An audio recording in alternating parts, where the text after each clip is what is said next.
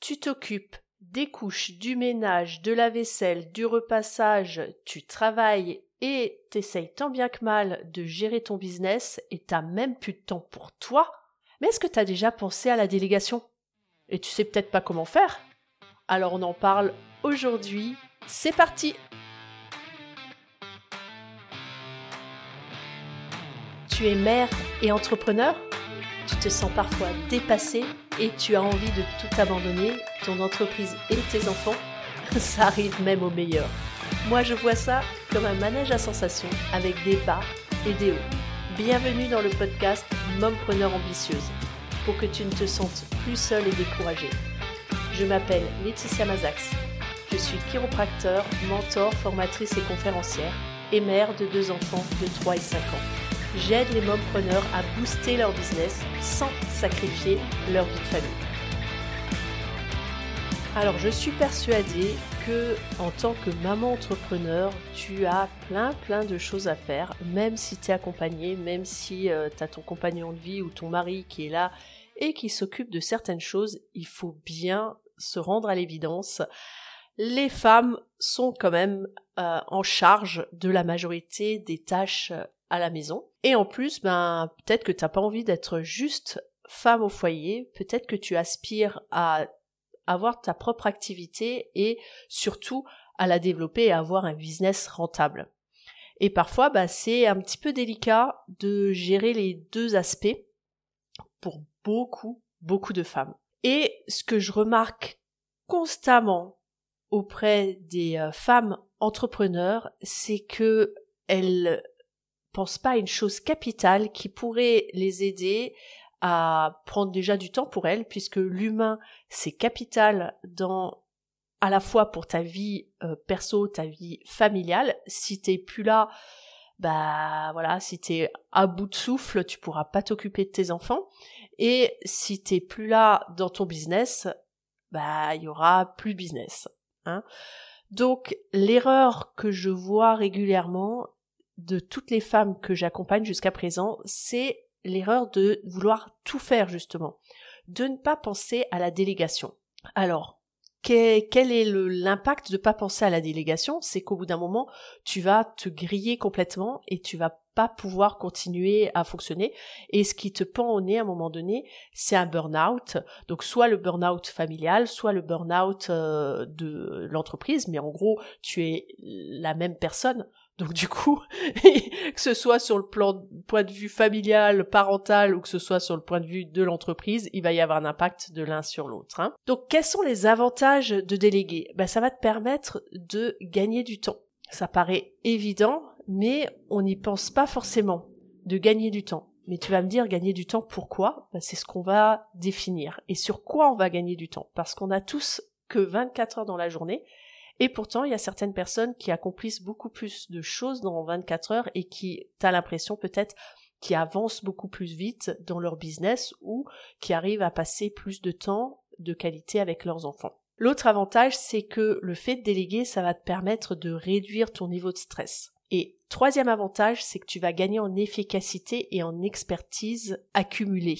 Alors la première étape, pour pouvoir déléguer, ça va être de faire la liste, un audit de toutes les tâches que tu réalises. Quand je te dis toutes les tâches, je t'invite vraiment à faire la liste de tout, tout, tout ce que tu fais. Tu peux subdiviser tes tâches en différentes catégories. La première catégorie, ça peut être par exemple les tâches euh, en lien avec la famille, euh, avec la gestion de la maison, est-ce que euh, tu étends le linge? Est-ce que tu démarres une machine? Est-ce que tu c'est toi qui repasse Est-ce que c'est toi euh, qui passe l'aspirateur, qui fait les poussières? Liste vraiment toutes les tâches, même aussi insignifiantes qu'elles soient. Hein. Tu dis peut-être ah bah c'est essuyer le, la vaisselle, c'est pas grand chose, ou remplir le lave-vaisselle ou vider euh, le lave-vaisselle, c'est pas grand chose. Ça reste néanmoins une tâche. Donc je t'invite à faire cette liste de tâches. Ensuite, deuxième catégorie, ça va être toutes les tâches que tu réalises dans ton activité professionnelle, dans le cœur de ton métier, et ensuite dans tout ce qui est gestion de ton entreprise. Et euh, bah, tu peux subdiviser par des tâches telles que euh, bah, tout ce qui est communication, tout ce qui est euh, relation avec tes partenaires, que ce soit la banque, que ce soit rédiger un courrier, que ce soit faire l'envoi du courrier. Vraiment, je t'invite à subdiviser diviser toutes ces tâches. Pour ce faire, bah, je t'invite à prendre ta, semaine et à chaque fois que tu t'attelles à une tâche, à noter cette tâche que tu fais et tu peux aussi te munir d'un petit chronomètre pour évaluer le temps que tu y consacres. Tout ça va, va te permettre en fait de déblayer un petit peu euh, tout ce que tu fais et surtout de prendre conscience de tout ce que tu fais. Parce que parfois dans, dans notre business, on, court, on court, on court, on fait plein de choses, on a l'impression de, s'agiter dans tous les sens, de faire plein de choses, et à la fin de la journée, on a l'impression qu'on n'a rien fait. Alors on a cette impression parce qu'on on, prend pas conscience de ce qu'on fait. On va faire une petite tâche par-ci, une petite tâche par-ça, je vais euh, euh, remplir un chèque, euh, mettre dans l'enveloppe et puis poster ce chèque pour payer mes dus. Mais ça, ça reste une tâche. Ensuite, tu vas pouvoir lister tes points forts et tes points faibles. Alors, ce que tu sais bien faire, ce que tu sais moins bien faire, tu vas pouvoir également lister ce que tu aimes faire dans ces différentes tâches. Donc tu peux mettre un petit cœur à côté de, ce que tu aimes faire. Tu peux mettre un petit plus, euh, un ou deux plus à côté de ce que tu sais bien faire. Tu peux mettre un seul plus ou même un moins sur les choses que tu sais pas faire. Bah là, ça va te permettre encore une fois d'éclaircir tout ce que tu fais. Dernière étape, ça va être de définir bah, combien de temps tu passes à certaines tâches par rapport au retour sur investissement que tu as. En marketing, on parle du ROI, retour euh, sur investissement. Et tu vas pouvoir, grâce à ça, déterminer, toi, quel est ton taux horaire et combien ça te coûterait de déléguer telle ou telle tâche. Pour te donner un exemple, moi j'ai fait cette démarche il y a plusieurs années lorsque j'étais enceinte de mon deuxième enfant. Et j'ai pris conscience que c'est moi qui me chargeais de déposer mon enfant chez la nounou, le premier, et que pour pouvoir le déposer, bah, il y avait 12 euh, km pour le déposer, donc je prévoyais environ au moins un quart d'heure, voire 20 minutes pour pouvoir euh, le déposer. On va dire, je pense, je prévoyais bien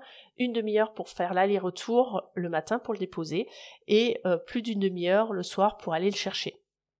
Donc je me suis rendu compte que ça représentait une heure dans ma journée. Et du coup, j'ai calculé par rapport à mon activité professionnelle quel était le chiffre d'affaires auquel je pourrais prétendre pendant une heure que si, je recevais, moi je suis chiropracteur, si je recevais des patients pendant cette heure-là. Et du coup, ça m'a fait prendre conscience que d'embaucher quelqu'un, une nounou, qui allait venir chez moi à la maison s'occuper de mes enfants, bah ça allait me permettre de sauver une heure par jour où j'allais pouvoir générer du chiffre d'affaires. Alors pour calculer ça, j'ai également inclus l'essence que, euh, ça me coûtait aussi, hein, parce qu'il faut vraiment inclure toutes les données.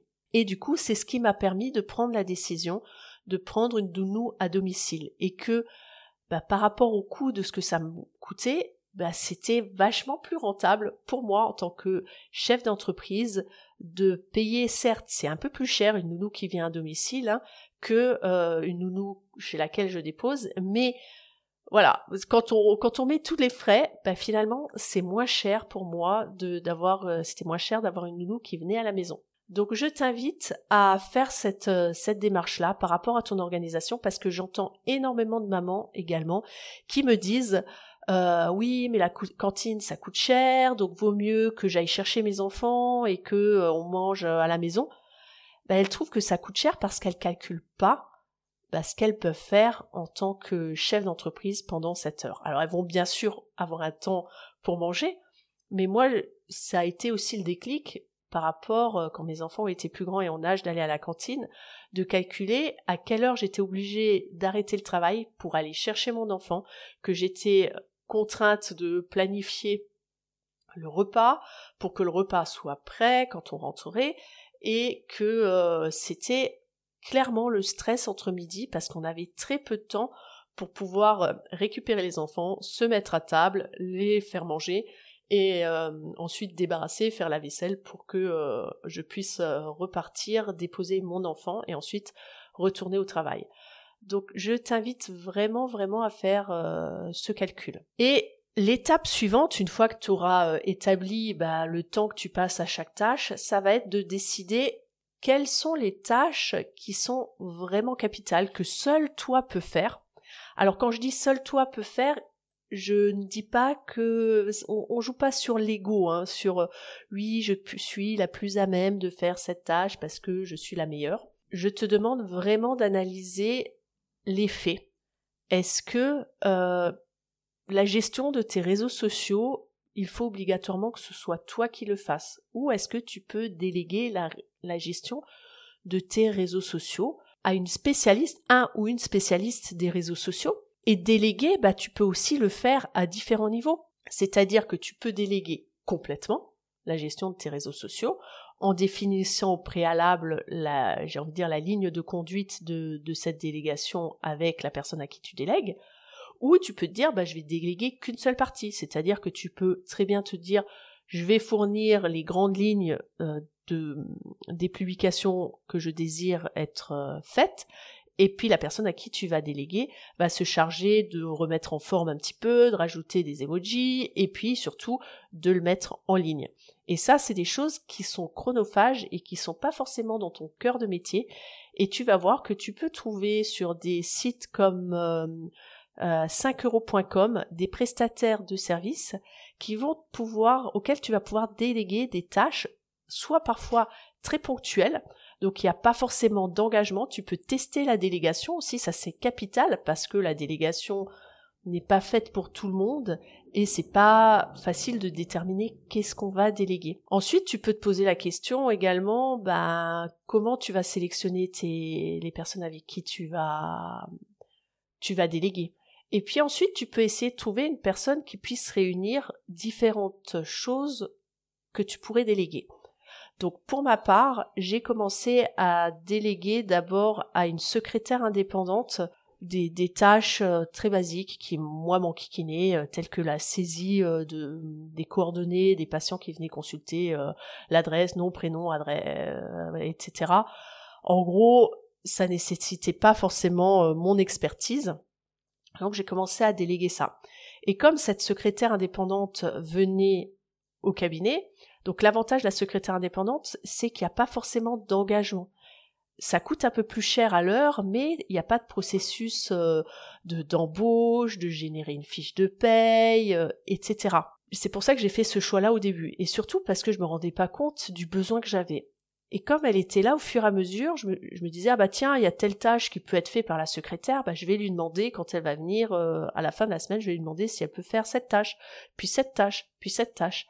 Et ensuite, je me suis rendu compte, ça m'a permis de prendre conscience de toutes les choses que je pouvais déléguer à une secrétaire. Et par la suite, bah, je me suis encore une fois posée, j'ai repris ma liste des choses que je faisais au quotidien. Je me suis demandé quelles étaient les autres tâches que j'allais pouvoir déléguer dans mon business. Et je me suis rendu compte que le fait d'embaucher une personne pouvait être une bonne option.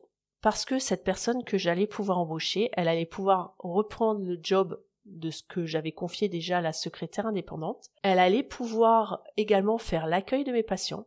Elle allait pouvoir gérer mes réseaux sociaux.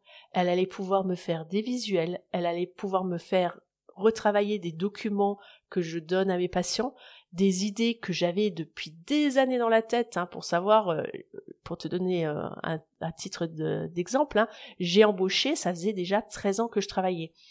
Et ben, j'avais des idées plein la tête pour pouvoir développer mon activité, et je pouvais pas les mettre en application parce que ben, il fallait que je sois dans la production du chiffre d'affaires, donc dans, dans mon domaine d'expertise de chiropracteur, il fallait que je gère un petit peu mon cabinet, ce qui est des choses qui sont pas euh, forcément délégables et euh, bah, toutes ces idées que j'avais de, de proposer des documents pour accompagner mes patients, etc., fournir une prestation de qualité supérieure, bah, je n'arrivais pas à les mettre en place. J'avais les idées, je commençais à travailler dessus et puis bah après euh, bah j'avais pas suffisamment de temps. Donc le fait d'embaucher une assistante, une secrétaire, m'a permis de mettre en place toutes ces choses-là. L'autre avantage aussi d'avoir une secrétaire qui était euh, présente euh, au sein du cabinet, ça a été également de me sentir un petit peu moi seule dans mon business.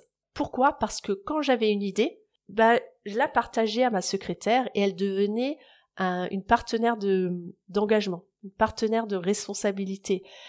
Et parfois, je lui, donne, je lui, je lui partageais une idée, j'entrais en salle pour une consultation et je ressortais de salle et elle me disait euh, tiens euh, tu pourras jeter un œil sur le document que je t'ai préparé par rapport à ce qu'on a dit juste tout à l'heure donc déjà un effet waouh. Et ensuite parfois sur des projets un petit peu plus complexes je lui disais ah j'ai telle idée et tout et puis euh, bah, j'y pensais puis après j'étais pris encore une fois dans dans, dans l'enchaînement des consultations et j'y pensais plus.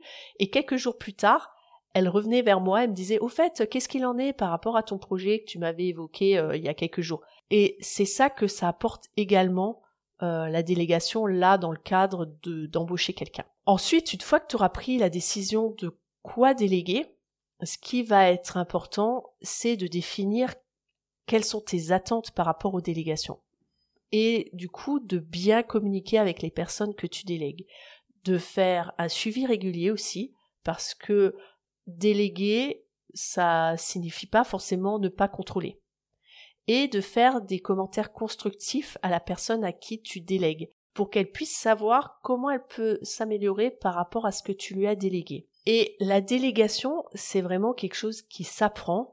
Moi, lorsque j'ai eu ma secrétaire au début, bah, je pensais pas toujours à tout lui dire, à tout lui expliquer. Ou bah, l'adaptation que j'ai eu à faire, c'est qu'un jour, euh, euh, voilà, je, je, pense à quelque chose euh, à faire, je me dis oh, mince, euh, j'ai oublié de faire telle chose, euh, je sais plus, c'était un mail, je crois, euh, à répondre à tel mail, et du coup, je vais en catastrophe voir ma secrétaire, je lui dis ah, il faut à tout prix que tu répondes en urgence à ce mail-là, je pas répondu, etc. Et là, elle me dit mais en fait, je l'ai déjà fait il y a trois jours. Donc c'est ça parfois un petit peu au début quand on commence à déléguer, ça va être de, de, de, de se souvenir de ce qu'on a délégué. Parce que avant, bah, j'étais seule à gérer et à, tout faire. Ben voilà, maintenant je pense que tu as les grandes lignes pour déjà faire le point sur la délégation, sur le fait, ce que tu vas pouvoir déléguer.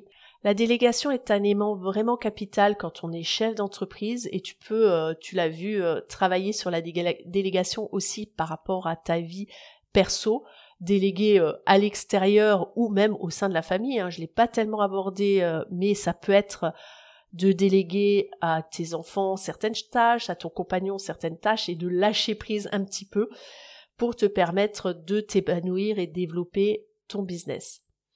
Donc c'est un élément tellement capital la délégation que j'en ai fait vraiment une bonne partie dans le programme Mompreneur ambitieuse et bah, si tu veux en savoir plus sur ce programme et surtout si tu veux être tenu informé du prochain lancement de ce programme, tu peux t'inscrire en allant voir dans les notes d'épisode sur euh, la préinscription avant le prochain lancement du programme Mompreneur ambitieuse.